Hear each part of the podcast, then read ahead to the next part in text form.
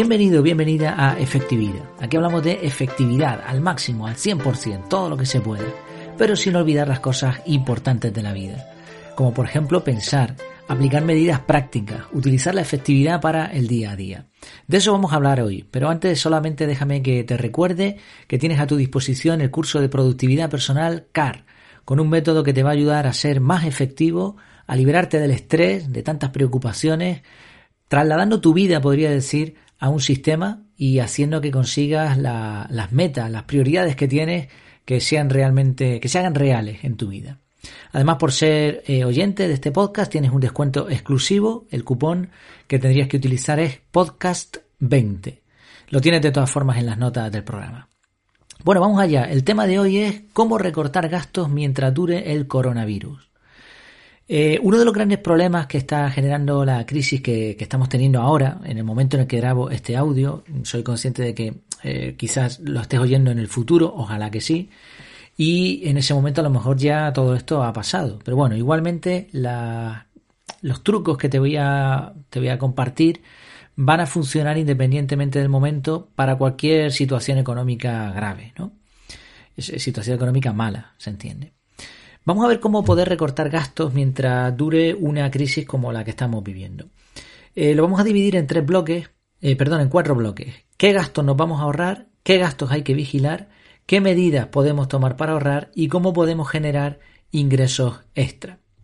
En primer lugar, sobre la situación que tenemos actualmente, salvo excepciones, hay que decir que muchos trabajadores están viendo cómo sus ingresos se reducen o prácticamente desaparecen, y todo en muy poco tiempo. Esto es un problema porque, bueno, es un problema porque básicamente la mayoría de la gente no tiene recursos de ahorro. No tiene, no ha diversificado sus ingresos, ¿no? Y claro, 20 días, 30 días, dos meses sin cobrar es un problema tremendo, porque estamos viviendo prácticamente al día. En España, por ejemplo, cientos de empresas se han acogido a un ERTE, una suspensión de empleo de forma temporal, los trabajadores, como es el caso mío, que también mi empresa ha aplicado esto, no estamos despedidos, pero sí cobramos menos de lo que se cobraría en meses anteriores, si es que cobramos, ¿eh? porque dependiendo de las circunstancias, de, la situación familiar, etcétera, hay un montón de factores, no es todo tan bonito como se promete por ahí. Pero bueno, incluso aunque nos reincorporemos a nuestros puestos de trabajo, mm, tenemos la incertidumbre de saber si después la cosa va a seguir igual y muchos, pues si serán despedidos definitivamente. La situación de muchas empresas es crítica, ya lo era antes, y el virus COVID-19 pues les ha asestado el golpe final. Y bueno, ¿qué decir de los autónomos? Aquí en España hay, digamos, tres clases de trabajo. Están los trabajadores por cuenta ajena, están los trabajadores eh, funcionarios, que son contratados por, la, por el gobierno directamente, y están los autónomos, que trabajan por su propia cuenta y facturan ellos directamente. Hay más tipos de trabajo, empresarios, inversores, etcétera. Pero bueno, básicamente estos tres. Muchos de los autónomos se han quedado sin trabajo porque no, no pueden salir a la calle por las limitaciones de movimiento y por el confinamiento de otros miles de personas. Además, tanto en el caso de las empresas como en el de la ciudadanía en general, el miedo a saber qué pasará y cuánto se alargará el estado de alarma, este confinamiento que nos han puesto, eh, genera mucha incertidumbre y se nos quita a todo el mundo la ganas de gastar dinero. Entonces, esto es una rueda sin ánimo de alarmar a nadie, además la situación se puede alargar. O sea, estamos hablando de que pueden llegar a ser hasta cuatro meses o más incluso, ¿no? Según algunos cálculos. Esperemos que no. Por eso es tan importante aplicar la efectividad a ahorrar en tiempos complicados. Mm, decimos que la efectividad puede ayudar porque la efectividad, recordamos, es ser eficaces, conseguir un resultado y ser eficientes, gastar pocos recursos. Esta parte es fundamental aquí. Aquí el objetivo, el, resultado que queremos lograr es sobrevivir en condiciones como es debido, pero al mismo tiempo gastar poco. Así que la, la definición de efectividad encaja perfectamente.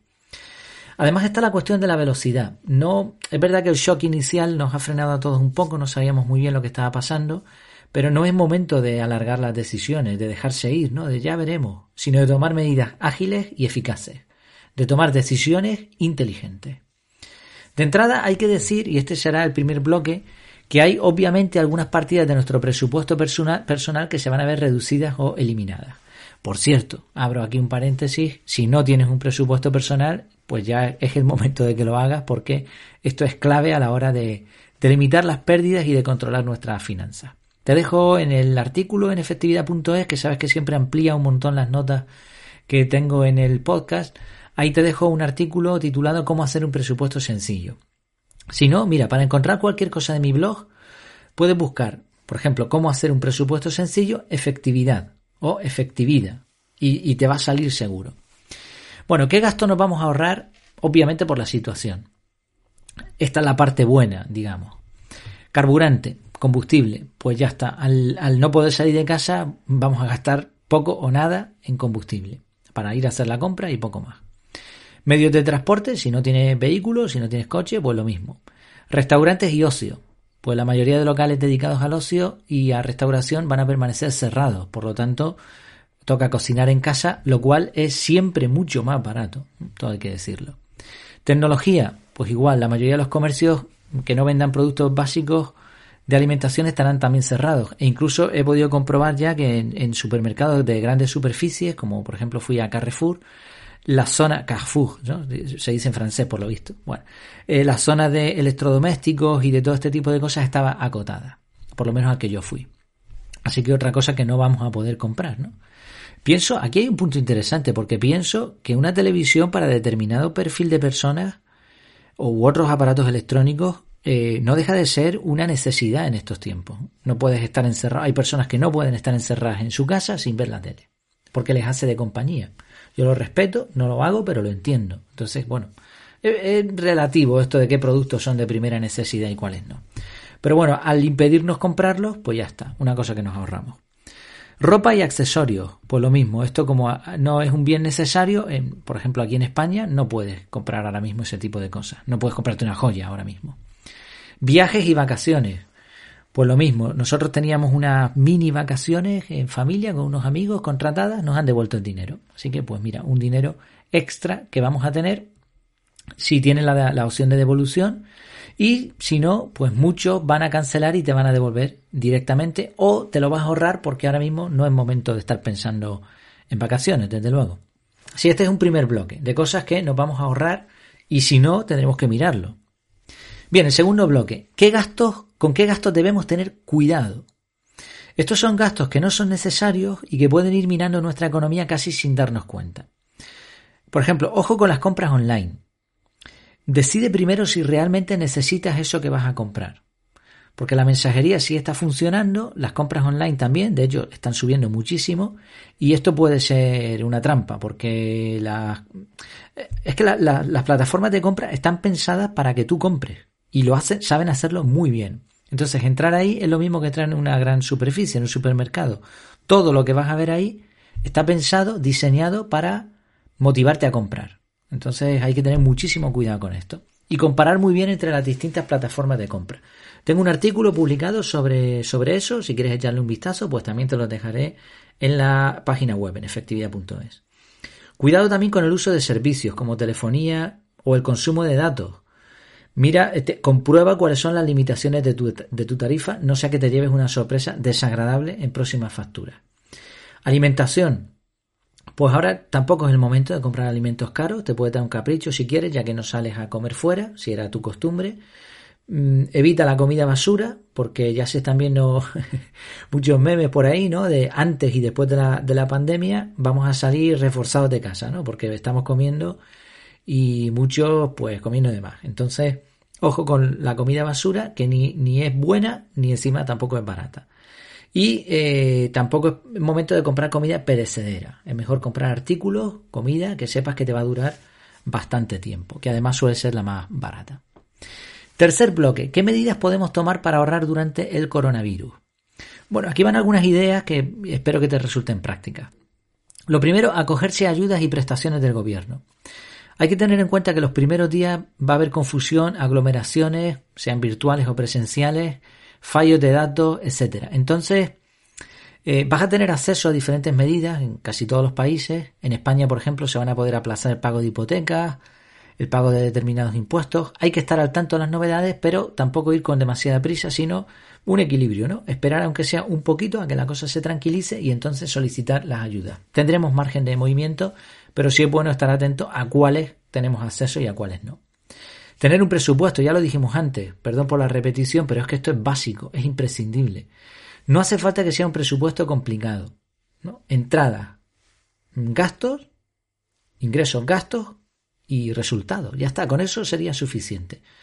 Ya te digo, te lo explico en un artículo aparte. Mm, sí es necesario que sea exacto y realista. Eso sí es, es imprescindible. Tercer punto, hábitos de alimentación. Hay que intentar tirar lo mínimo posible.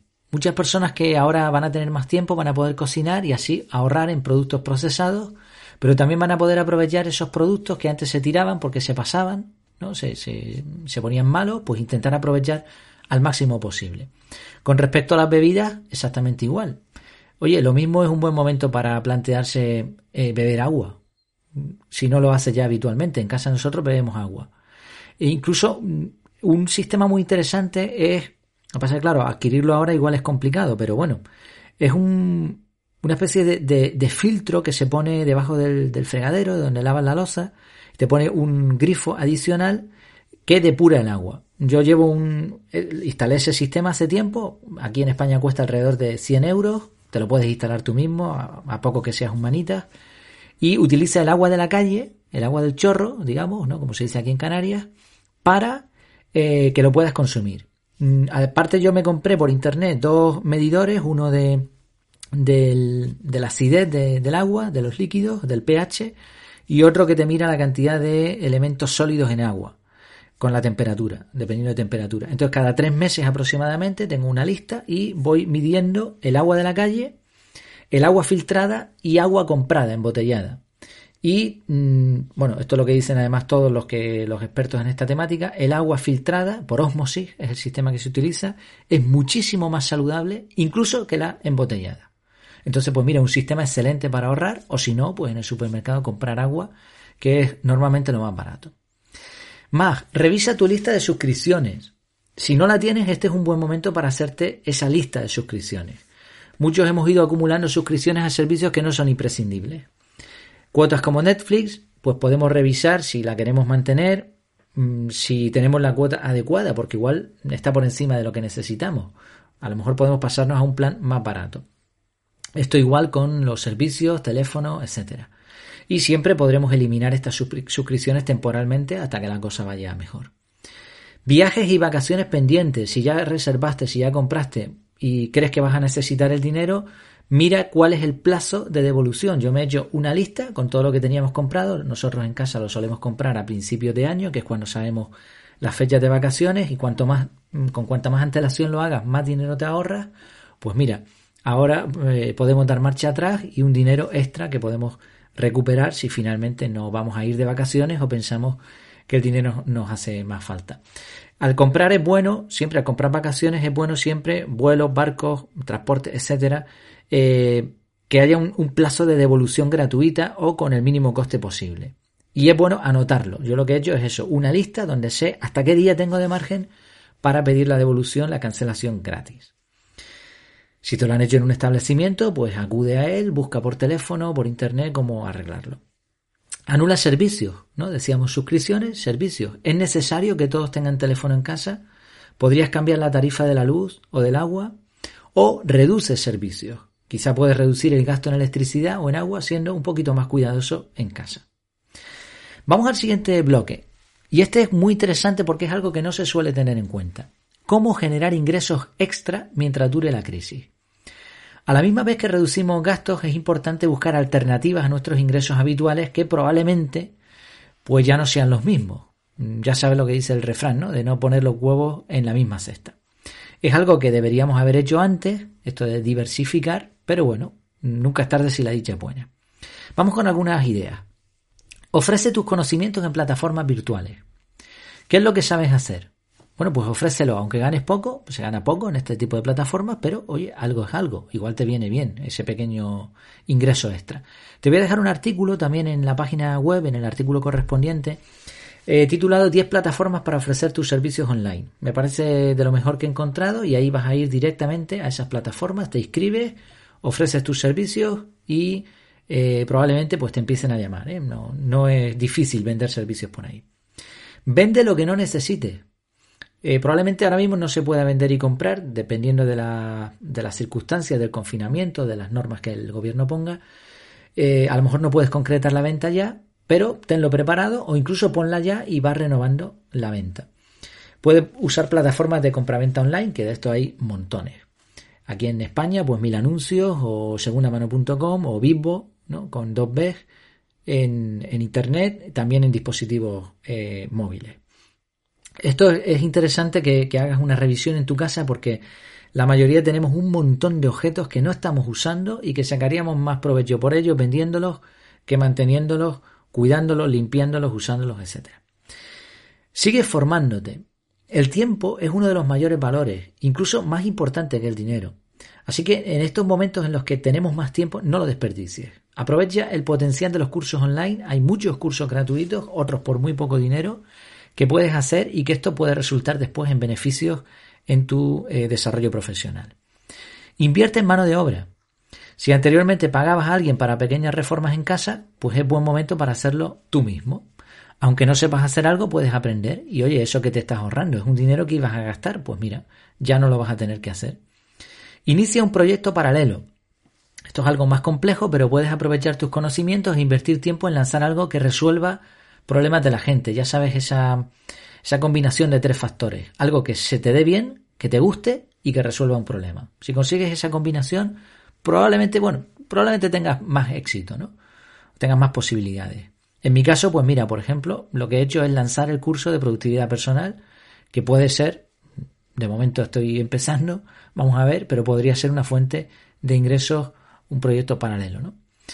Y por supuesto intenta siempre que ese proyecto no consuma recursos económicos, porque no es el momento de gastar, sino intenta algo que sea lean startup, como se suele decir, algo que sea con muy poquitos ingresos o con ninguno y venga, a ver qué, o sea, con muy poquito gasto o, o nada o cero gasto y a ver qué resultados te puede traer.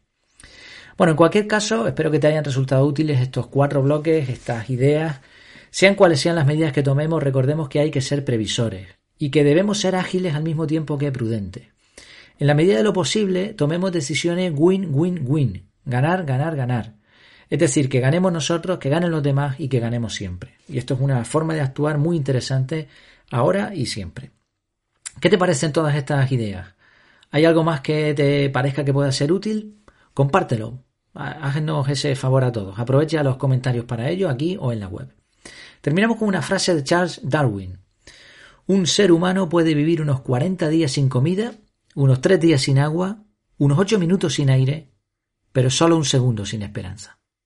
Qué bonita esta combinación ¿no? de factores, la parte física y la parte emocional. ¿Qué seríamos sin esperanza? Así que, pase lo que pase, suceda lo que suceda, nunca pierdas la esperanza.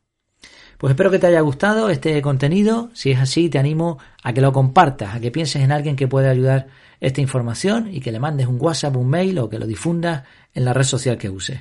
Recuerda que dar produce felicidad y que en la unión está la fuerza. El objetivo es que más personas puedan ganar efectividad y mejorar así su vida.